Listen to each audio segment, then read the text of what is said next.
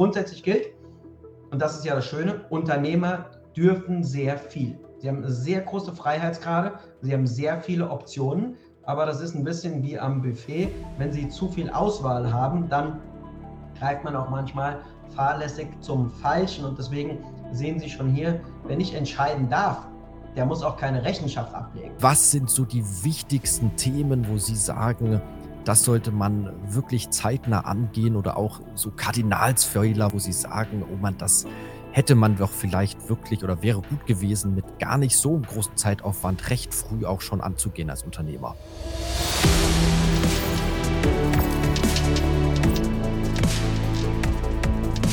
Ich hoffe doch, dass der Vortrag heute Abend Ihnen äh, auf gutem Niveau einen Mehrwert bringt. Kurz zu meiner Person. Certified Financial Planner. Erschreckenderweise muss ich sagen, bereits seit dem Januar 2006. Eine junge Kollegin, die die Präsentation erstellt hat, meinte zu mir, da wurde ich gerade eingeschult. Also von daher, man merkt, ähm, man wird doch älter und reifer. Von daher schon lange Zeit in der Finanzbranche unterwegs. Im Schwerpunkt für mittelständische Unternehmer, aber das Spektrum der Beratungstätigkeit ist da sehr breit, geht vom typischen Private Banking Kunden bis hoch zur Familienstiftung und alles dazwischen. Von daher habe ich Ihnen auch bezogen auf unser Thema die wesentlichen Punkte mitgebracht, für die ich Sie sensibilisieren möchte und von denen ich auch glaube, dass sie für einen breiten Adressatenkreis, der Sie wahrscheinlich sind, auch interessant sind. Weil Unternehmer, das ist ein breiter Begriff, den zu definieren, das fällt schon gar nicht so leicht, weil ein Einzelunternehmer, der sich gerade selbstständig gemacht hat, der ist genauso ein Unternehmer wie der Familienunternehmer in dritter Generation, der über eine Familienstiftung verfügt und vielleicht über eine doppelsteckige Holdingstruktur. Also der Begriff sehr divers und breit gefächert. Ähnliches gilt für die Finanzplanung, die ja leider nicht geschützt ist. Jeder darf sich Finanzplaner nennen. Umso wichtiger auch hier die Zertifizierung durch das Financial Planner Standard Board, um hier auch einen Qualitätsgedanken auf globaler Ebene hier lokal in Deutschland zu verankern. Dann Besonderheit bei Unternehmern. Wo ist denn der Unterschied zur klassischen Finanzplanung? Auch die wollen wir uns anschauen. Und natürlich Steuern und Kapitalanlage. Da habe ich Ihnen ausgewählte Praxisthemen mitgebracht, die Sie für sich mal durchdeklinieren können, um zu sehen, was trifft Sie davon, was trifft Sie nicht, welche Punkte sollten Sie vielleicht zukünftig stärker fokussieren oder wo gibt es vielleicht auch blinde Flecken, die Sie respektive auch Ihre Berater bisher nicht so gesehen haben. Insgesamt, das sage ich auch sehr offen, das ist ziemlich viel Holz für 45 Minuten. Von daher, ich werde an der einen oder anderen Stelle vielleicht durchaus mal schneller reden, weil Sie werden ja die Gelegenheit bekommen, die Konserve im Nachgang anzuschauen und daher lieber etwas mehr Input und die können dann nochmal selektiv im Nachgang schauen, was für Sie relevant ist. Ich habe ihn hier mal als lockeren Einstieg sozusagen, um uns mal warm zu machen, ähnlich wie beim Fußball, da macht man ja ein kleines Action. Ähm, hier mal auch schon mal ein paar auflockernde Fragen mitgebracht, zum Beispiel Vermögensstruktur. Wie ist denn eigentlich die Aufteilung des Gesamtvermögens? Wie bekomme ich denn eine ganzheitliche Betrachtung hin, wenn ich Rendite, Risiko und Verfügbarkeit betrachten möchte? Sie alle kennen dieses goldene Dreieck der Kapitalanlage aus den Basisinformationen der Wertpapieranlage. Aber wie sieht denn sowas aus, wenn ich meine komplette Vermögensstruktur inklusive eigenem Unternehmen, inklusive Beteiligung hier mal einordnen möchte? Und das ist nicht so trivial.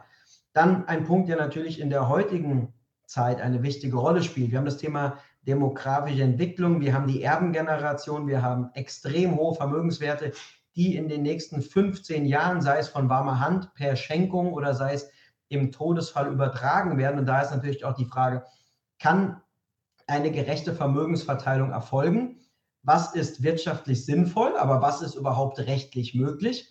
Weil nicht immer ist derjenige, den man zum Erben erwählt für das Unternehmen, auch gesellschaftsvertraglich möglich, um in die Nachfolge einzusteigen. Auch das ein Thema, insgesamt ein spannendes Thema. Wie wird das eigene Unternehmen in die Struktur modelliert? Hier geht es um Bewertungsfragen, nicht nur vor dem Hintergrund, jemand stirbt, was ist das Ganze jetzt steuerlich wert, sondern auch dabei, wenn man sich die Frage stellt, zwei Unternehmer, 50 Prozent Anteile an einer GmbH, wie sehen denn eigentlich Abfindungsklauseln aus und wie sieht das Rechenverfahren aus, um diese Abfindungsklauseln eben zu definieren? Gerade ein Thema, was wir heute mit zwei Unternehmern und deren Steuerberater aus dem Schwabenland diskutiert haben. Dann der Themenkomplex Steuer, natürlich auch ein wichtiger Aspekt, Erbschaftssteuerlast. Wir sehen gerade die Probleme im Haushalt in Deutschland. Ich glaube, die starken Schultern, wie es so schön heißt, die werden in Zukunft eher mehr anstatt weniger tragen müssen. Und hier gilt es natürlich mal zu schauen, insbesondere bei illiquiden Vermögenswerten, wie es Unternehmen sind, kann eigentlich die Erbschaftssteuerlast von den Erben entsprechend getragen werden. Nicht nur von der Höhe des Vermögens, sondern auch von dessen Liquidität und Teilbarkeit. Dann sind Gesellschaftsvertrag und Testament aufeinander abgestimmt. Wie sieht es mit Pflichtteils- und Ergänzungsansprüchen aus? Also klassische Fragestellungen der Nachfolgeplanung, die bei Unternehmern aber natürlich noch mal mehr Relevanz haben, weil Unternehmen sind komplexe soziale Gebilde. Wir haben Gesellschaftsstrukturen mit sehr emotionalen Vorstellungen. Teilweise erleben wir auch bei Unternehmen, die Dutzende Millionen wert sind, dass die Familienmitglieder darüber streiten, wer wann wie oft die Tankkarte genutzt hat und wer mit dem Firmenwagen zu oft in Italien in der eigenen Ferienwohnung war. Also ganz interessante Punkte. Da ist Geld natürlich nur das eine, sondern viel tiefere emotionale Aspekte, zum Teil aus der Kindheit, kommen da dann noch zum Tragen. Dann ein sehr unterschätztes Thema, für das ich gerne Werbung mache, eine Liquiditätsplanung. Viele vermögende Menschen, egal ob Unternehmer oder vermögende Haushalte, sagen, ja, Liquiditätsplanung brauche ich nicht, wir haben mehr Geld, als wir jemals ausgeben können. Aber wir haben heute das Thema, die Unternehmer engagieren sich in Private Equity Commitments, gehen über Private Equity Pools oder sonstige Netzwerke, gemeinsame Investitionen ein. Ich gebe Verpflichtungen ein, muss aber später zu unbestimmten Zeitpunkten einzahlen. Das muss ich abbilden. Wie sieht es eigentlich mit Schenkungen und Co. aus? Wie wirken sich die energetischen Investitionen im Immobilienbereich aus? Also das Thema Liquiditätsplanung ist kein Haushaltsbuch und auch bei vermögenden Haushalten, insbesondere dann, wenn die Liquidität auf der Einnahmenseite stärker schwankt, da macht es Sinn, auch hier genauer hinzuschauen. Dann Haftungsfragen, ein großes Thema, klar, Thema Insolvenz, was würde das bedeuten? Welche Vermögenswerte haften eigentlich für betriebliche Verbindlichkeit? Und hier sehen wir oft einen Widerspruch zwischen Theorie und Praxis. Meistens wird versucht, die Haftung über Gesellschaftsstrukturen zu beschränken. Die sogenannte GmbH ist ja nichts anderes als die Gesellschaft mit beschränkter Haftung. Aber im tatsächlichen Leben wird die Haftungsmasse von Tag zu Tag mehr angereichert und hüllt eigentlich den ursprünglichen Haftungsschutz, den sogenannten Asset Protection Gedanken aus. Dann vor wem schütze ich mich eigentlich? Sind das immer nur fremde Personen, wie beispielsweise Geschäftspartner? Oder wie sieht es denn eigentlich aus innerhalb der Familie? Was ist mit meinem Ehepartner? Wie sieht es vielleicht auch mit den Kindern aus? Also das Thema Vermögensschutz gilt natürlich nach außen, sowohl geschäftlich, aber gilt natürlich auch privat im Gesellschafter und auch im Familienkreis. Auch das ein wesentlicher Punkt, den man durchdenken muss, weil wenn der Fall mal eintritt und man hat nicht vorausgedacht, dann kann man typischerweise nichts mehr reparieren. Und das gilt für viele Punkte. Sie brauchen einige Jahre Vorlauf, um gewünschte Ergebnisse zu erzielen. Also, nach diesen Fragen springen wir direkt mal rein ins Thema Unternehmer sein. Was sind denn ein paar einleitende Gedanken aus der Perspektive der Finanzplanung? Und ich habe Ihnen das hier mal mitgebracht. Sie kennen das alles aus diesen typischen Unternehmerbüchern. Es gibt die sogenannte Fachkraft, es gibt den Manager, dann gibt es den Inhaber, dann gibt es den Investor. Und ich glaube, die meisten Unternehmer sind nie 100 Prozent in eine Rolle einzuordnen, sondern die haben verschiedene Rollen in einem führenden IT-Unternehmen. Kann der Inhaber, der die Gesellschaftsanteile hat, auch gleichzeitig die wichtigste Fachkraft sein. In anderen Bereichen kann es sein, dass sie in zweiter Generation eher eine Investorenperspektive haben. In dritter Generation haben sie vielleicht fachlich wenig Ahnung, sondern sehen sich eher in der Kombination aus Manager und Anleger. Also diese Differenzierung muss man sich natürlich mal anschauen und auch immer überlegen, wo bin ich selbst eingesetzt und welche Fragestellungen ergeben sich für die Finanzplanung daraus. Grundsätzlich gilt, und das ist ja das Schöne, Unternehmer dürfen sehr viel. Sie haben sehr große Freiheitsgrade, sie haben sehr viele Optionen, aber das ist ein bisschen wie am Buffet. Wenn Sie zu viel Auswahl haben, dann greift man auch manchmal fahrlässig zum Falschen. Und deswegen sehen Sie schon hier, wenn ich entscheiden darf, der muss auch keine Rechenschaft ablegen. Das kennen Sie vielleicht von Mitarbeitern. Wenn Sie einem Mitarbeiter sagen, in der nächsten Stunde machst du bitte diese acht Handgriffe, um dieses Ergebnis zu erzielen, dann muss der keine große Rechenschaft ablegen. Warum? Sie haben ihm jeden einzelnen Schritt plus die Zeit vorgegeben. Sie als Unternehmer müssen aber niemand Rechenschaft ablegen. Von daher ist auch die Frage, welche Fragestellungen müssen Sie auf dem Zettel haben. Sie können vieles selbst entscheiden, von der Rechtsform, von der Wahl des Steuerberaters, des Rechtsanwaltes, der Banken, der Mitgesellschafter. Sie können über den Gesellschaftsvertrag, über Klauseln und vieles andere entscheiden. Aber diese freie Gestaltung birgt natürlich erhöhtes Fehlerpotenzial und viele Themen sind im Nachhinein nur mit großem Aufwand zurückzudrehen, teilweise auch steuerliche Implikationen, nehmen wir das Stichwort Holdinggesellschaft. Wenn Sie eine GmbH gegründet haben und ein paar Jahre später überlegen, dass eine Holdinggesellschaft Sinn machen würde, weil Sie Geld aus der haftungsbelasteten operativen GmbH ausschütten möchten an eine Holdinggesellschaft, dann haben Sie das Problem, Sie können zwar die Holding im Nachhinein gründen, Sie können dann auch sofort ausschütten und genießen das sogenannte Schachtelprivileg, also eine sehr starke steuerliche Begünstigung. Wenn Sie aber Anteile verkaufen wollen an der operativen Gesellschaft, dann baut sich der Steuervorteil des sogenannten Schachtelprivilegs, der baut sich erst über sieben Jahre auf. Und wenn Sie dementsprechend sagen, ich will morgen mein Unternehmen verkaufen oder in zwei Jahren und dann gehen Sie zum Steuerberater und sagen, was tun wir denn jetzt, um steuerlich zu optimieren, dann haben Sie eben das Problem, da können Sie eben nichts mehr tun, weil Sie brauchen im Optimalfall sieben Jahre Vorlauf oder Sie gründen direkt als Holdingstruktur. Ein anderes Thema, Asset Protection, Vermögensschutz. Sie haben vielleicht als Personengesellschaft angefangen, wechseln in die GmbH, aber sind Sie mit dem Formwechsel sofort raus aus der persönlichen Haftung? Nein, Sie haben tendenziell Nachhaftungen, die typischerweise fünf Jahre laufen. Andere Themen sind, Sie wollen Vermögen übertragen, weil Sie vielleicht im Rahmen der gesetzlichen Erbfolge mit den Pflichtteilsansprüchen nicht ganz zufrieden sind. Auch hier, diese schmelzen ab über einen Zeitraum von zehn Jahren. Das heißt, auch hier gilt, man muss sich frühzeitig mit den Themen Gedanken machen, weil wenn es erst akut wird, können Sie nichts mehr strukturieren. Von daher viel Gestaltungspotenzial, auch erhöhtes Fehlerpotenzial, aber wem legt man eigentlich Rechenschaft ab? Und was man auch hier sagen muss, viele Berater führen häufig zu keiner vernetzten Betrachtung, weil der eine Steuerberater macht das Betriebsvermögen, der andere Steuerberater macht die private Seite, dann gibt es einen Rechtsanwalt hier, dann gibt es einen Notar dort, aber in vielen Fällen ist diese vernetzte Betrachtung, diese interdisziplinäre Beratung eher etwas, was Sie auf Webseiten und in Broschüren finden, aber nicht in der täglichen Praxis. Von daher auch hier gilt, man muss sich das genau anschauen. Das habe ich Ihnen an einem sehr konkreten Beispiel mitgebracht. Also wirklich die ganz banale Kapitalanlage im Betriebsvermögen einer GmbH. Was haben Sie da alles zu beachten?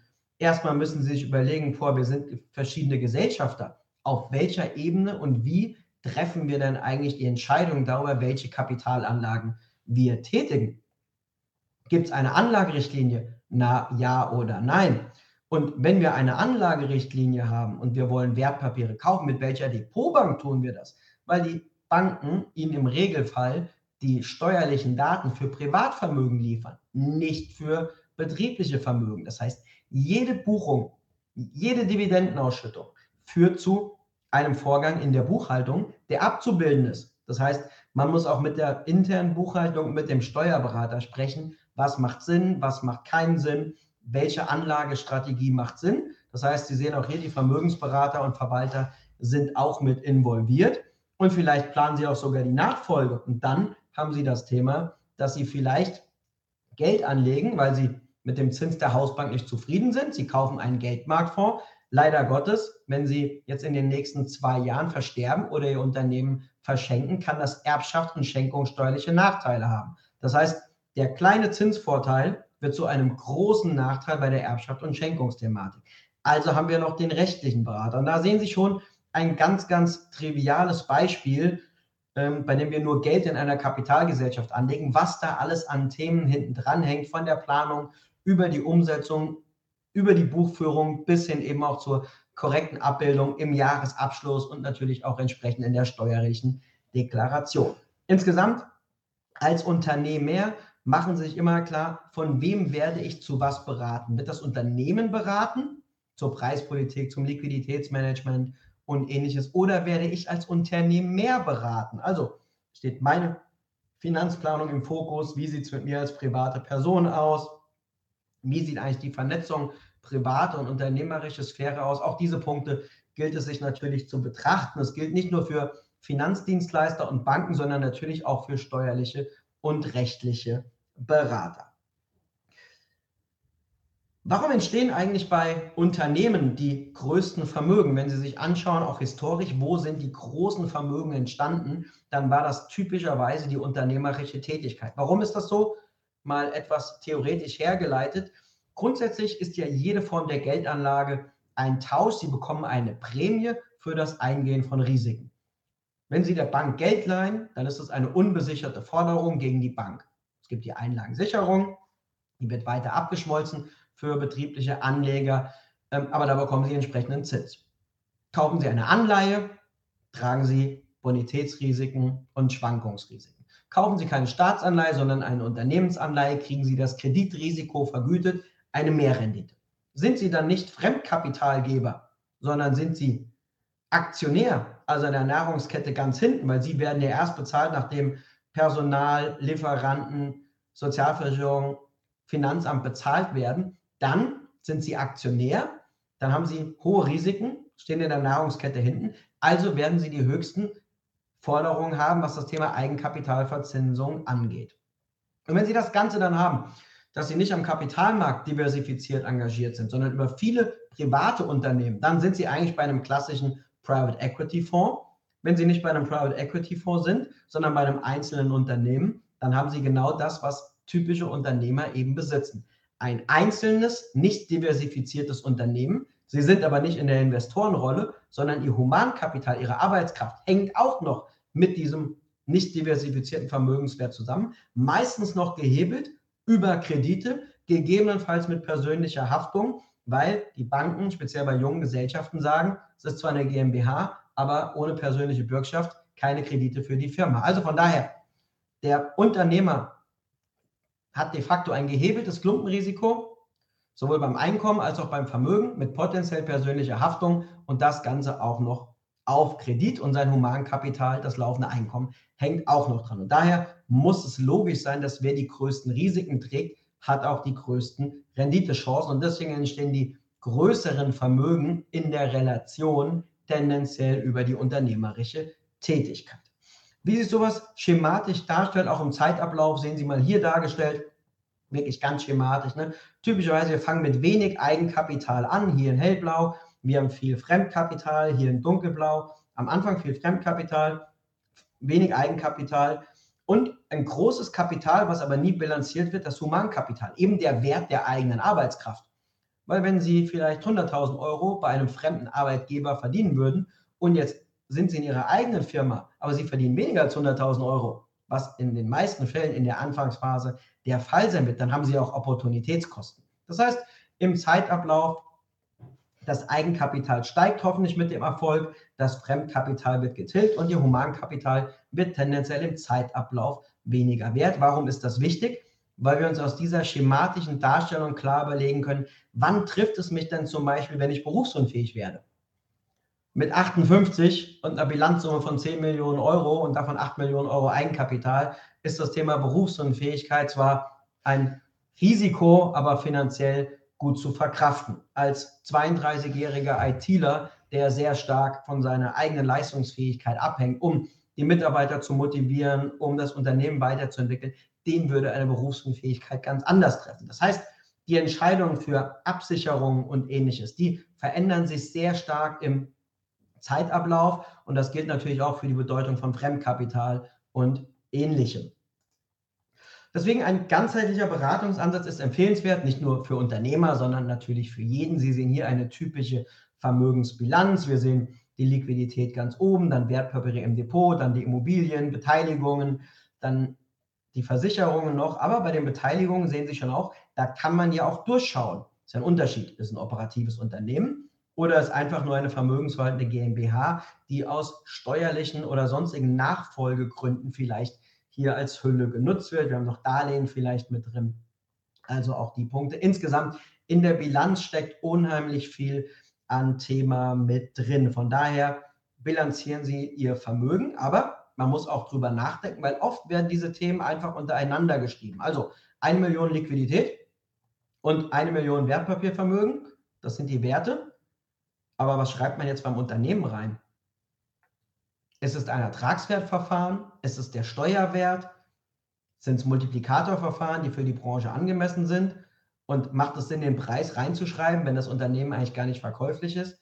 Also da muss man auch qualitativ etwas mitdenken und vor allem auch, das sehen Sie hier mal an einem einfachen Beispiel dargestellt. Wir sehen hier unseren Anleger, der hat in einem Beispiel für eine Million Euro Aktien gekauft, 2013. Die sind heute zwei Millionen wert. Klingt jetzt sehr viel. Ist eine Verdopplung in zehn Jahren. Eine Verdopplung in zehn Jahren sind ungefähr 7% Rendite PA. Das war am Aktienmarkt zu verdienen. Aber was Sie sehen, ist hier in diesem Wert von 2 Millionen Euro, den wir in die Bilanz schreiben würden, weil das ist ja, was auf dem Depotauszug draufsteht, da steckt ja die Differenz von 1 Million Anschaffungskosten zu 2 Millionen Gegenwert drin. Also müssen wir auf 1 Million Abgeltungssteuer zahlen. Also 250.000 Euro Steuerlast. Haben wir das gleiche Thema, wir haben eine GmbH, die wurde mal gegründet mit 25.000 Euro Stammkapital, kann heute für 2 Millionen Euro verkauft werden oder könnte dann haben Sie eine Steuerlast von entweder Abgeltungssteuer oder Teileinkünfteverfahren, was relativ aufs Gleiche rauskommt vom Steuersatz, nicht von der steuerlichen Einordnung.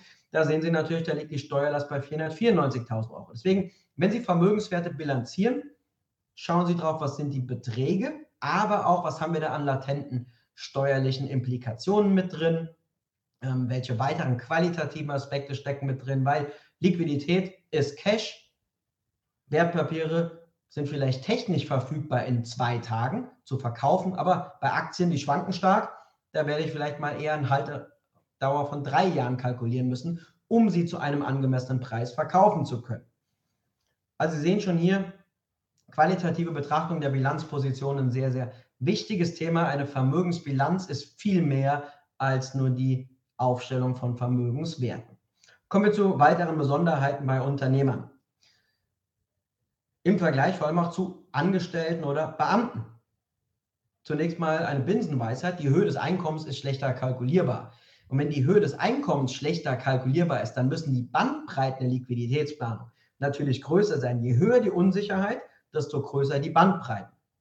Wenn mein Einkommen vom Zahlungsstrom nicht so, nicht so, wie soll man sagen, nicht so kalkulierbar ist, dann gilt auch die Differenzierung zwischen Rücklage die ich auf Tagesgeldkonten oder in Geldmarktfonds halte, in Abgrenzung zu Kapitalanlagen, bei denen ich bereit bin, Schwankungs-, Bonitäts- und weitere Risiken einzugehen, um Renditen zu verdienen. Diese Differenzierung ist noch viel sorgfältiger auszugestalten und insgesamt auch das gehört dazu, wenn Sie das Einkommen betrachten aus der unternehmerischen Tätigkeit, seien es Gehalt plus Tantieme plus Ausschüttung. Da haben Sie ja zum Teil schon verschiedene Steuersätze, weil die, das laufende Einkommen und die Tantieme laufen in den persönlichen Steuersatz privat, wohingegen die Ausschüttung höher versteuert wird, weil sie haben 30% Steuer auf GmbH-Ebene plus nochmal die Abgeltungssteuer, sodass sie in der Definitivbelastung eher bei 50% Steuer sind. Opportunitätskosten, wichtiges Thema, ne, eben angesprochen, wenn Sie eben für 50.000 Euro Gehalt in der eigenen GmbH fünf Jahre lang arbeiten. Sie würden dabei in der Industrie im Angestelltenverhältnis 100.000 Euro verdienen. Da haben Sie 50.000 Euro pro Jahr Opportunitätskosten. Und die gehören, nicht, gehören auch zur ehrlichen Einordnung des unternehmerischen Hinfolges dazu. Von weiteren Benefits wie betriebliche Altersversorgung in Konzernen mal abgesehen. Zur Anlagestrategie nochmal der Reminder, das eigene Unternehmen ist nicht diversifiziert, es ist illiquide und grundsätzlich gilt, je höher die konjunkturelle Abhängigkeit der Einkommensströme aus dem Unternehmen, desto planbarer müssen die privaten und betrieblichen Kapitalanlagen sein. Sprich, wenn Sie ein Unternehmen haben, bei dem Sie nicht genau wissen, wie der wirtschaftliche Erfolg aussieht, dann können Sie nicht Ihr ganzes privates Kapital in Aktien stecken, weil dann haben Sie privates Kapital in Aktien plus unternehmerisches Vermögen. Beides hängt an der Konjunktur, ist natürlich ein Klumpenrisiko. Deswegen in vielen Fällen haben Unternehmer eine geringere objektive Risikotragfähigkeit als beispielsweise ein Angestellter oder ein Beamter. Simples Beispiel. Nehmen Sie den 30-jährigen Rechtsanwalt, der sich gerade selbstständig gemacht hat. Der weiß noch nicht, wie sehen seine Erträge aus. Der hat noch keine relevante Altersvorsorge aufgebaut und sein Einkommen wird eher schwanken wie eine Aktie. Jetzt haben Sie den 60-jährigen Beamten. Stabiles Einkommen, keine große Chance nach oben, aber auch kein Risiko nach unten. Die Altersvorsorge ist über die Pension geregelt. Beide Personen können die gleiche finanzielle Risikobereitschaft haben, ein Persönlichkeitsmerkmal. Trotzdem kommen wir aufgrund der objektiven Merkmale natürlich zu ganz anderen Anlagestrukturen. Und das ist natürlich ein ganz, ganz wichtiger Punkt. Und das ändert sich natürlich im Zeitablauf mit dem Reifegrad des Unternehmens und der privaten Vermögensentwicklung. Also junger Unternehmer mit viel Unsicherheit, wenig private Mittel, der sollte Ceteris Paribus defensiver anlegen als der 55-jährige Unternehmer mit unserem angesprochenen 8 Millionen Euro Eigenkapital. Ganz wichtiges Thema. Das ändert sich auch im Zeitablauf. Der Alleinunternehmer kann eine ganz andere objektive Risikotragfähigkeit bekommen, wenn ihm beispielsweise junge Mitarbeiter 50 Prozent seiner Firma abkaufen. Dann hat er ein sogenanntes Cash-Event. Diesen Nachsteuerbetrag kann er sehr diversifiziert anlegen, ob Aktien, ob Immobilien, ob Edelmetalle. Auf jeden Fall deutlich diversifizierter als im eigenen Unternehmen. Er hat jetzt auch eine objektiv höhere Risikotragfähigkeit, weil sein Klumpenrisiko im Unternehmen ist kleiner geworden. Deswegen objektive Risikotragfähigkeit bei Unternehmern ein ganz wichtiges Thema und deswegen solche Formeln wie 100 oder 120 minus Lebensalter, das ist die Aktienquote oder sonstige Binsenweisheiten, das ist natürlich viel zu kurz gesprungen und kann insbesondere bei Unternehmern aufgrund der dargestellten Sachverhalte nicht relevant sein. Noch mehr Individualität. Wir haben gesehen, je stabilbarer und planbarer die Unternehmensentwicklung, desto mehr Risiko, wie auch immer man es definiert, kann in der Kapitalanlage eingegangen werden. Und hier nochmal ein sehr plastischer Fall. Ja, ähm, wir haben objektive Risikotragfähigkeit und subjektive Risikobereitschaft. Wir haben gesagt, das sind zwei verschiedene Themen. Und jetzt schauen wir uns mal die objektive Risikotragfähigkeit an. Und im Beispiel 1 haben wir einen 30-jährigen Mann, frisch verheiratet, hat keinen Ehevertrag gemacht, hat keinen festen Kundenstamm im Unternehmen. Er ist der wesentliche Kompetenzträger, also er ist Fachkraft, Manager und Inhaber in einem. Er hat weder eine Berufsunfähigkeitsversicherung noch eine Key-Person-Versicherung für sich oder andere Mitarbeiter. Die Firma hat eigentlich nur Rücklagen für drei Monate und dazu hat er noch eine Baufinanzierung frisch abgeschlossen, weil man wollte ins eigene Haus ziehen. Das ist unser Person 1. Person 2, 50-jähriger Unternehmer, langfristige Kundenbeziehungen, etabliertes Unternehmen, hat vor Jahren einen Prokurist bestellt, im Handelsregister eingetragen, der sowohl nach innen operativ die Firma führen kann, der aber auch über die Prokurastellung die Gesellschaft nach außen vertreten kann. Der hat Key-Person-Absicherung für sich und die wichtigsten drei Kompetenzträger, Rücklagen für sechs Monate in der Firma und privat auch keine Konsumschulden plus ordentlich freies Vermögen im Depot. Wer von beiden hat jetzt die höhere objektive Risikotragfähigkeit? Natürlich unser Beispiel 2. Und das ist ein wichtiger Punkt. Die subjektive Risikobereitschaft bei Unternehmern ist oft hoch, Sonst wären sie ja keine Unternehmer geworden, sondern wären eher angestellt. Deswegen sehen wir bei Unternehmern oft, dass sie mit der Liquidität, die sie haben, auch wieder sehr wachstumsorientiert anlegen, obwohl man vielleicht objektiv sagen muss, Moment mal kurz, Schritt zurück. Du bist schon sehr exponiert mit deiner unternehmerischen Tätigkeit. Das Unternehmen ist noch nicht erwachsen genug, um das zu tragen. Du musst bitte defensiver anlegen, bis das Unternehmen einen höheren Reifegrad auch erreicht hat. Kreditwürdigkeit auch ein Thema. Grundsätzlich gilt natürlich, je schneller Sie einen Kredit tilgen, den Sie privat haben, desto besser. Weil wenn Sie heute oder in Zukunft 4% Zins zahlen für Ihre Baufinanzierung, dann ist es natürlich schwer, 4% sicher nach Steuern zu vereinnahmen. Also gilt, tilgen ist gut. Das stimmt. Für Angestellte. Als Unternehmer haben Sie das Problem, wenn Sie vielleicht eine Immobilie haben mit einem Verkehrswert von einer Million Euro und Sie haben vielleicht auch sogar schon 400.000 Euro Eigenkapital drinstecken, also Kredit 600.000, Verkehrswert eine Million. Da denken viele Unternehmer, wenn ich mal Geld brauche, gehe ich zur Bank, Immobilie ist 400.000 Euro mehr wert als der Kredit, dann kriege ich doch schnell mal Geld. Das stimmt nicht. Warum? Weil im Fall einer Kreditaufnahme sagt die Bank, wie viel Prozent besitzen Sie an einer Firma? Mehr als 10 Prozent, mehr als 15, je nach Bank. Wir wollen nicht nur Ihre persönliche Haushaltsrechnung sehen, wir wollen auch die Bilanz der Firma sehen und die BWA. Und wie wird Ihre BWA in dem Moment aussehen, wo Sie einen Kredit benötigen, außer der Reihe? Wahrscheinlich schlecht. Und deswegen ein großer Unterschied. Ein Angestellter, ein Beamter außerhalb der Probezeit ist viel kreditwürdiger als ein Unternehmer. Ein Angestellter, der heute für 100.000 Euro angestellt ist bei einer x-beliebigen GmbH, da schaut kein Mensch auf die GmbH. Sind Sie entsprechend beteiligt an einer GmbH, wird auch das Unternehmen in die Kreditentscheidung einbezogen werden. Von daher, was Sie oft lesen, pauschal, private Kredite so schnell tilgen wie möglich, ist ein guter Ausgangspunkt, aber man muss ihn für die persönliche Überlegung anpassen. Dann anderer Punkt, wir sprachen über Freiheit, keine gesetzliche Altersrente. Und Sparzwang ist die Eigenverantwortung höher. Viele Unternehmer sagen, ich spare später mal, aber die ersten Jahre kann ich es mir nicht leisten. Leider Gottes gibt es auch Unternehmer, die haben nach zehn Jahren noch keine adäquate Altersvorsorge begonnen. Und das macht es natürlich schwierig. Deswegen, Sie haben eine große Auswahl. Soll es der private ETF-Sparplan sein? Lieber die direkte Unterstützungskasse, weil hat keine Bilanzberührung. Soll es lieber eine investmentpensierte Pensionszulage sein mit Bilanzberührung, aber dafür freier Wahl der Kapitalanlage oder doch lieber eine Basisrente? Man muss es vergleichen, quantitativ wie qualitativ.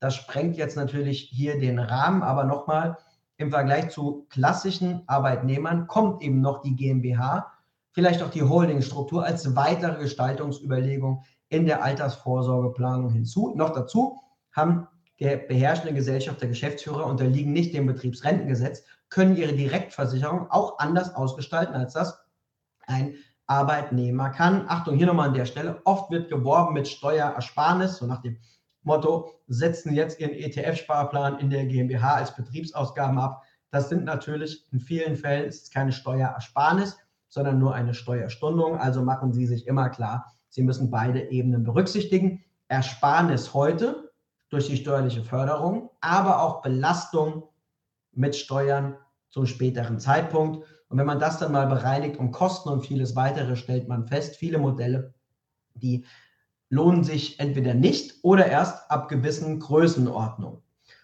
Haftungspotenzial haben wir eben schon angesprochen. Welche Gläubiger können zugreifen auf Vermögenswerte, auf die Altersvorsorge? Grundsätzlich natürlich geeignete Rechtsformwahl. Wir haben das Thema eben schon angesprochen, auch beim Formwechsel. Ähm, aber was wir oft sehen ist, Unternehmer gründen eine GmbH, Gesellschaft beschränkte Haftung, aber schütten nicht aus. Man kumuliert Vermögen in der Gesellschaft. Und damit reichert man natürlich die Haftungsmasse an, weil die GmbH haftet ja mit ihrem gesamten Vermögen. Deswegen gilt es hier zu überlegen, wann schütte ich aus, wie schütte ich aus, doch eine Holdingstruktur. Und da sieht man, dass Unternehmer in vielen Fällen zu lange warten mit der Ausschüttung ins Privatvermögen, respektive in eine Holding und auch viele Steuer- und Rechtsformvergleiche, die Sie sehen. Belastung von Personengesellschaft gegenüber Kapitalgesellschaften, die sind meistens nur auf eine Periode bezogen. Das ist aber natürlich Unsinn, weil vielleicht ist der Vorteil der steuerbegünstigten Tesorierung, zeigt sich erst nach sieben oder acht Jahren. Vielleicht ist es interessant zu sagen, ich schütte mal nicht aus, sondern ich versuche dann auszuschütten, wenn ich bei meinen vermieteten Immobilien sehr große Ausgaben habe, dann habe ich hohe Werbungskosten. Und wenn ich hohe Werbungskosten habe bei den Einkünften aus Vermietung und Verpachtung, dann schütte ich jetzt mal aus und optiere zum sogenannten Teileinkünfteverfahren. Also, Sie sehen schon hier auch das gilt es im Blick zu halten. Denken Sie immer an das Thema Fristen. Wenn Sie Haftung reduzieren wollen, meistens vier bis fünf Jahre Vorlauf nötig.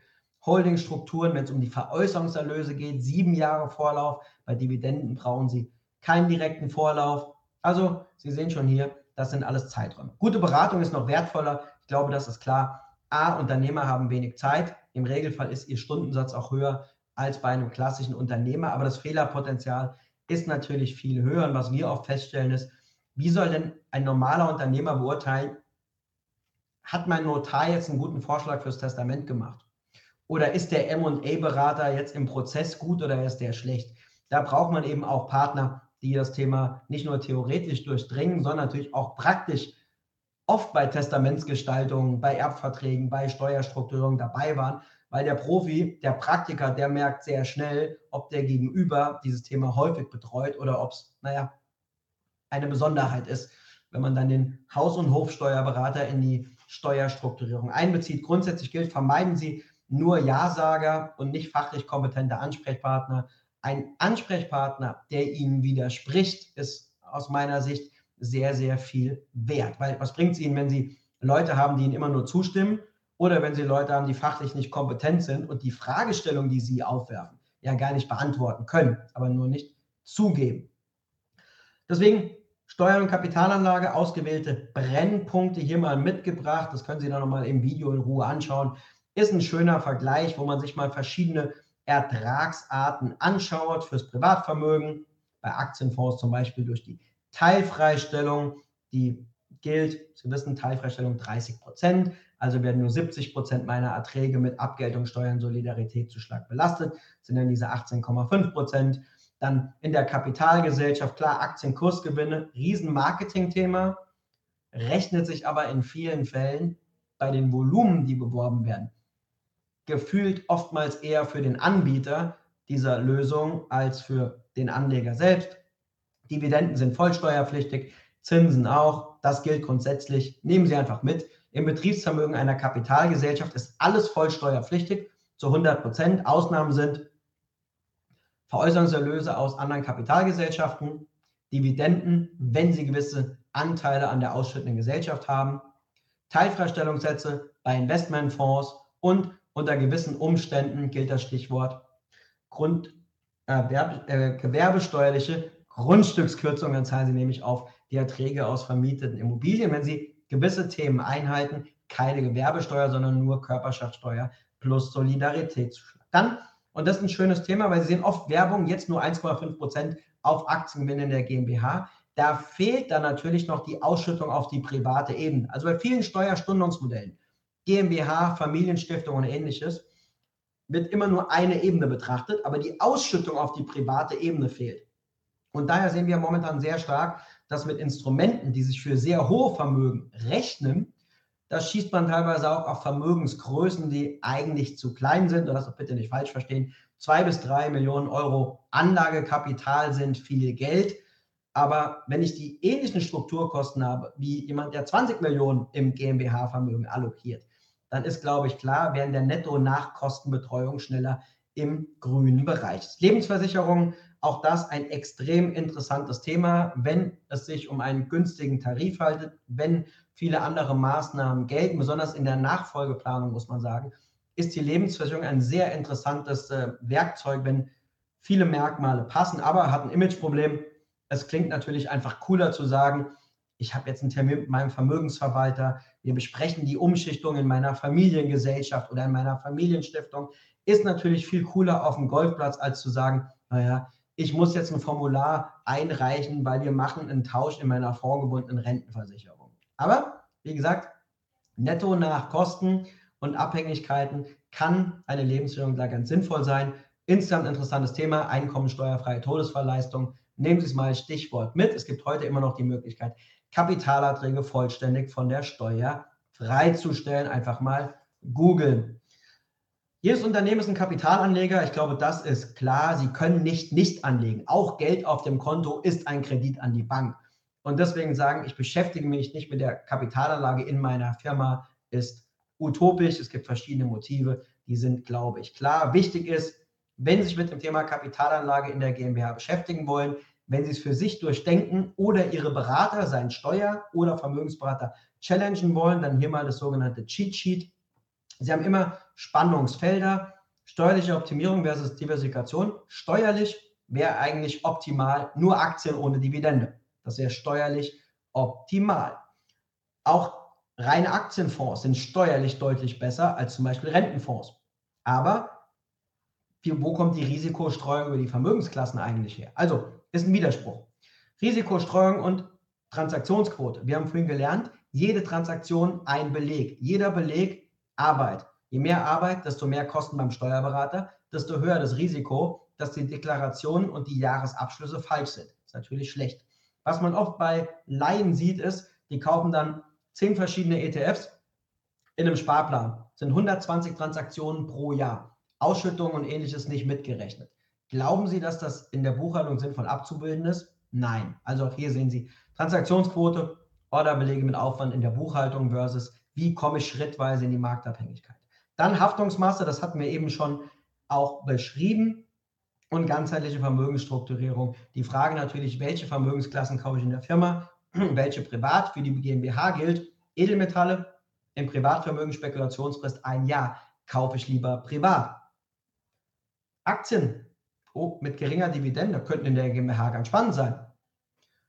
Aktien, Fonds, höhere Teilfreistellung in der GmbH als privat. Also Sie sehen schon, Sie müssen das abwägen, auch mit den steuerlichen und rechtlichen Erwägungen, die wir diskutiert haben. Was noch dazu kommt, ist, ist ein großer Unterschied, ob Sie eine Ein-Personen-GmbH sind. Das heißt, Ihre Risikobereitschaft, Ihre Kapitalmarktmeinung ist das Maß der Dinge oder ob Sie mehrere Gesellschafter sind. Also nehmen Sie das Thema, Sie haben zwei Geschwister. Das eine Geschwister sagt, oh mein Gott, alles außer Bankeinlage ist Risiko. Und wenn mein Depot 1% schwankt, habe ich schlaflose Nächte. Das andere Geschwisterkind sagt, alles außer Aktien ist langfristig nichts. Schwieriges Thema, weil in der Gesellschaft sind sie eine Anlegergemeinschaft. Geht so weit, dass sie einen Fremdgeschäftsführer haben, dann trägt die ein Karriererisiko. Der hat vielleicht gar kein Interesse an manchen Kapitalanlagen. Kommuniziert er das aber klar und deutlich. Also auch hier sehen Sie mehrere Personen, mehr Konfliktpotenzial. Man muss es offen ansprechen, man muss es moderieren, sowohl bei operativen Gesellschaften als auch bei Gesellschaften, die im Wege der Nachfolgeplanung eingesetzt werden. Aber dazu wird ja Kollege Marcel Reyers beim Stichwort Familiengesellschaft, Familienpool noch einiges sagen. Insgesamt zum Abschluss haben Sie immer diese Themen im Blick. Welche Kosten habe ich? Wie flexibel bin ich? Wie sieht es mit der Steuer aus? Kann ich meine Anlagestrategie vernünftig strukturieren? Gibt es gesetzliche Bestimmungen? Begebe ich mich in Abhängigkeit von Dienstleistern? Ne? Also sprich, wenn ich jedes Mal zum Notar muss, weil ich was ändern muss, ist es natürlich was anderes, als wenn ich einfach einen Gesellschaftsvertrag meiner Kommanditgesellschaft anpasse oder ich irgendwelche Regelungen im Bezugsrecht meiner Versicherung anpasse. Also auch hier überlegen Sie immer, welchen Aufwand für welches Volumen, für welche Fragestellungen lassen sich nicht in Strukturierung und Überlegungen reintragen, weil sie cool klingen. Suchen Sie immer noch einen unabhängigen Ansprechpartner, dem egal ist, ob Sie Geld privat in der GmbH oder in der Stiftung anlegen. Das ist ein ganz wichtiges Thema. Immer eine zweite Meinung von jemand, der nicht von der Struktur profitiert. Umsetzung natürlich auch ein klares Thema. Persönliche Aspekte, ich glaube, das ist auch klar. Können wir jetzt in der Kürze der Zeit nicht weiter behandeln, aber meines Erachtens auch eine schöne Übersicht, so dass Sie in Zukunft reflektieren können. Wenn Sie Entscheidungen treffen, dann deklinieren Sie das mal in diesen verschiedenen Dimensionen durch. Dann haben Sie, glaube ich, einen guten Überblick. So, meine Damen und Herren, 48 Minuten, schneller als persönlich gedacht. Von daher an dieser Stelle erstmal herzlichen Dank für Ihre Aufmerksamkeit und nun freue ich mich auf Ihre Fragen. Herzlichen Dank. Herr Leichtweiß, ganz herzlichen Dank für den spannenden Vortrag und ich würde sagen, durchaus doch wirklich auch unterhaltsam vorgetragen mit ganz praktischen Beispielen. Also die Zeit ist verflogen. Ganz, ganz großes Dankeschön dafür. Ja, Fragen darf, kann natürlich jeder jetzt stellen, besteht noch die Möglichkeit. Ansonsten würde ich vielleicht auch noch mal so ein bisschen zusammenfassend äh, fragen. Ich meine, die meisten Unternehmer wissen ja, dass es wichtige Themen sind. Aber oft ist es ja der Faktor Zeit, wo es so ein bisschen hapert. Äh, man steckt irgendwo im Business drin, ist fest eingeplant. Darum vielleicht auch noch mal so zusammenfassend. Was sind so die wichtigsten Themen, wo Sie sagen, das sollte man wirklich zeitnah angehen oder auch so Kardinalsfehler, wo Sie sagen, das sind so klassische Sachen, die Ihnen unter die Augen kommen, die Sie sehen und wo Sie sagen, oh man, das hätte man doch vielleicht wirklich oder wäre gut gewesen, mit gar nicht so großen Zeitaufwand recht früh auch schon anzugehen als Unternehmer? Puh, die Liste ist jetzt sehr lang. Ähm, ich glaube, der wesentliche Aspekt ist, dass man sich mit Fragestellungen erst beschäftigt, wenn sie dann evident sind. Also nach dem Motto, ich würde jetzt gerne meine Haftung begrenzen, aber ähm, ich habe ja dann das Thema, äh, dass ich noch vier, fünf Jahre brauche, bis die Haftungsfreistellung greift. Oder was wir auch oft haben, ich will das Unternehmen verkaufen, was tun wir denn jetzt steuerlich? Da muss man sagen, jetzt nichts mehr, wir hätten vor sieben Jahren sprechen müssen. Also das sind, glaube ich, typische Fehler, die auch menschlich sind. Ich glaube, man kennt es von vielen anderen Sachen. Leute rauchen, trinken, machen keinen Sport, ernähren sich schlecht. Und wenn dann, sage ich mal, mal ein Herzinfarkt oder Schlaganfall kommt, dann kommt die Veränderung ne, in den Lebensgewohnheiten. Und so ist es in vielen Fällen auch, nur dass es dann auch meistens im finanziellen Sinne dann eben auch ähm, zu spät ist. Und ein weiterer Punkt, ähm, glaube ich, ist, dass man nicht genug Sorgfalt bei der Auswahl der Berater hat. Ich gebe ein simples Beispiel. Ähm, wir sehen bei vielen Firmen, die lange Zeit, als es am Markt noch wieder Zinsen gab, akzeptiert haben, dass die Bank ihnen 0% Zinsen auf dem Konto zur Verfügung stellt. Ähm, da sehen wir Fälle, da wurden auf 100.000 Euro Zinseinnahmen verzichtet, weil sich niemand darum gekümmert hat. Also hier geht es auch darum, sind banale Sachen, sagen, was ist eigentlich der sichere Geldmarktzins, zum Beispiel in Euro oder Dollar, wenn ich eben auch im, im Dollar engagiert bin. Und wenn der eben bei 4% liegt, dann ist das mein Vergleichsmaßstab. Und dann muss ich anstreben, diese 4% zu generieren. Und dieses laufende Monitoring, das fällt nicht nur bei kleinen Unternehmen hintenrum, sondern auch mal bei größeren Mittelständlern mit eigener Treasury-Abteilung. Auch da sind solche Themen nicht immer präsent. Von daher, vieles hängt einfach an der Wahl der richtigen Ansprechpartner und diese vielleicht auch entsprechend zu challengen. Ein Teilnehmer fragt gerade nochmal nach zur objektiven Risikotragfähigkeit und bittet, ob Sie dazu nochmal was sagen können, das erklären können. Was genau meinen Sie mit der objektiven Risikotragfähigkeit? Aus wessen Perspektive objektiv die Frage? Ja, idealerweise aus allen Perspektiven. Also finanzielle Risikobereitschaft ist ein Persönlichkeitsmerkmal, was sich auch meistens im Laufe der Zeit gar nicht so stark ändert. Ähm, also wirklich ein Persönlichkeitsmerkmal, was relativ stabil ist. Objektive Risikotragfähigkeit ergibt sich aus Themen, die man ja messen kann. Habe ich zwei Jahre Anlagehorizont oder habe ich fünf Jahre oder zehn Jahre Anlagehorizont? Habe ich eine ausreichende Rücklage, habe ich keine ausreichende Rücklage? Habe ich meine steuerlichen Risiken abgesichert, habe ich sie nicht abgesichert? Also sprich, die objektive Risikotragfähigkeit ergibt sich eben genau aus diesen Punkten. Liquiditätsplanung, Vermögensstruktur, Sicherheit des Einkommens, Ne? Je, Sicherheit, je sicherer mein laufendes Einkommen und wenn das meine Ausgaben übersteigt, dann habe ich eine ganz andere objektive Risikotragfähigkeit als jemand, der, sage ich mal, rein aus seinen schwankenden unternehmerischen Einkünften leben muss. Ein Teilnehmer hat mir noch eine Frage weitergeleitet. Stiftung, Stiftungsmodell, konkret Familienstiftung. Wann macht das für Unternehmer Sinn? Das sprengt jetzt wahrscheinlich den Rahmen, aber sagen wir es mal so, äh, bei der Stiftung ist auf jeden Fall zu differenzieren, wenn es um Familienstiftungen geht.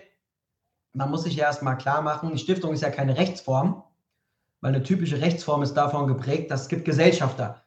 Und selbst wenn Sie mehrere Ebenen haben, Sie können durch jede Gesellschaft durchgucken und am Ende steht irgendwo eine natürliche Person. Eine Stiftung ist eine verselbstständigte Vermögensmasse. Also sprich, die gehört sich selbst. Das muss man wirklich mal für sich durchdenken, was das final bedeutet. Ähm, Stiftungen werden momentan oft beworben, kam auch in der Corona-Krise mit dem Thema, ist eine Vermögensabgabe in Deutschland statthaft oder nicht? Studie des Wissenschaftlichen Dienstes des Bundestages. Da kam das Thema Familienstiftung Liechtenstein stark auf. Aber Sie müssen sich immer klar machen, wenn Sie eine Stiftung im Ausland haben und Sie haben noch Möglichkeiten, in die Geschäftsführung einzugreifen, dann haben Sie immer ein Problem im Außensteuergesetz, dann liegt eben der Ort der Geschäftsführung in Deutschland, dann kriegen Sie alle Erträge zugerechnet. Das heißt, bei vielen Modellen muss man sich überlegen, viel, welche, welchen Einfluss gebe ich ab? Was ist wirklich der Vorteil auf der monetären Seite? Und wir erleben aktuell oft beim Thema Stiftungen, dass Menschen auf uns zukommen, die sagen, hey, Stiftung wurde mir empfohlen. Und dann geht es eigentlich meistens um die Optimierung der laufenden Erträge, weil die Stiftung kann nach zehn Jahren Immobilien steuerfrei verkaufen, wie in der privaten Vermögenssphäre muss aber trotzdem nur die laufenden Mieteinkünfte niedriger besteuern als beim persönlichen Steuersatz. Also hat schon sehr attraktive Merkmale auch, aber die Downside, die damit zusammenhängt, die wird oft nicht so ähm, angesprochen. Von daher, ähm, wie gesagt, das wird jetzt wirklich den Rahmen sprengen. Man muss es wirklich durchdenken und ich glaube, ähm, sich da eben auch klar zu machen, was wollen wir eigentlich erreichen. Und aus meiner Praxis so, Familienstiftung oft thematisiert und genau wie der Wegzug ins Ausland aus steuerlichen Gründen dann doch nicht umgesetzt, weil dann doch die Nachteile, der eigene Lebensmittelpunkt dann eben doch in äh, Deutschland ähm, sind. Dann kommen wir doch zum Ende noch mal ein bisschen Zusammenfassung und hier hat ein Teilnehmer eine Zusammenfassung geschrieben und fragt, ob man das so zusammenfassend mal formulieren kann. Er schreibt, zusammengefasst scheint mir doch wichtig, erstens immer zu wissen, in welcher Lebenssituation man gerade steht und welches Risiko sie mit sich bringt und zweitens immer zwischen Unternehmen und Person zu trennen. Herr Leichtweiß, ist das eine gute Zusammenfassung? Also Punkt 1 ja. Beim Punkt 2 muss ich sagen, ich würde immer gesamthaft denken und es dann natürlich auch auf die Einzelthemen, also sprich, ich würde nicht nur in die, in, auf die Details schauen und das große Ganze ignorieren, sondern sind ja genau wichtige Fragestellungen, die, die Sie immer vernetzt betrachten müssen. Ja? Lege ich mein Geld selbst an Oder schenke ich Geld an mein Kind, weil mein Kind einen Grundfreibetrag von 10.000 Euro pro Jahr, was steuerfrei vereinnahmen kann. Also da gibt es unheimlich viele Themen. Ähm, deswegen, wie gesagt, Punkt 1 würde ich dem Fazit äh, zustimmen. Da habe ich Ihnen hoffentlich ein paar Punkte geliefert, an denen Sie das festmachen können. Punkt 2 äh, würde ich sagen, das kann man nicht ganz so einfach äh, runterbrechen. Herr Leichtweiß, vielen, vielen Dank. Ich glaube, ein ja, sehr komplexes Thema natürlich, aber heute, wir sind viele Themen durchgegangen. Die Veranstaltung, wir haben es schon mehrmals gesagt, wird auch noch auf YouTube hochgeladen und ich springe auch gerade noch mal in so ein bisschen diese Übersichtsfolie rein. So, da können wir auch noch mal kurz drauf schauen. Also, zwei Veranstaltungen stehen auch noch an. Am 6. Dezember das Thema Familienvermögen, Familiengesellschaft. Also, da kommen wir vielleicht auch noch mal zum, äh, zum Stichwort äh, Familienstiftung möglicherweise. Und dann die letzte Veranstaltung am 20. September, Qualität in der Finanzberatung. Aber natürlich auch die gute Nachricht, eben auch alle stattgefundenen Veranstaltungen hier auf dem YouTube-Kanal dann, wo wir es hochladen, auch einsehbar. Damit bedanke ich mich nochmal ganz, ganz herzlich. Vielleicht auch zunächst nochmal bei allen Teilnehmern, für alle, die teilgenommen haben. Vielen Dank, dass Sie mit dabei waren, ja, das mitgestaltet haben hier und abschließend, Herr Leichtweiß, geht jetzt natürlich nochmal der ganz große Dank an Sie für den wirklich spannenden und ich muss es nochmal sagen, ich fand es anhand dieser wirklich praktischen Beispiele auch wirklich schön, leicht, anhörbar, anschaubar mitzuverfolgen. Also ganz, ganz großes Dankeschön, Herr Leichtweiß, für diesen heutigen Abend. Gerne.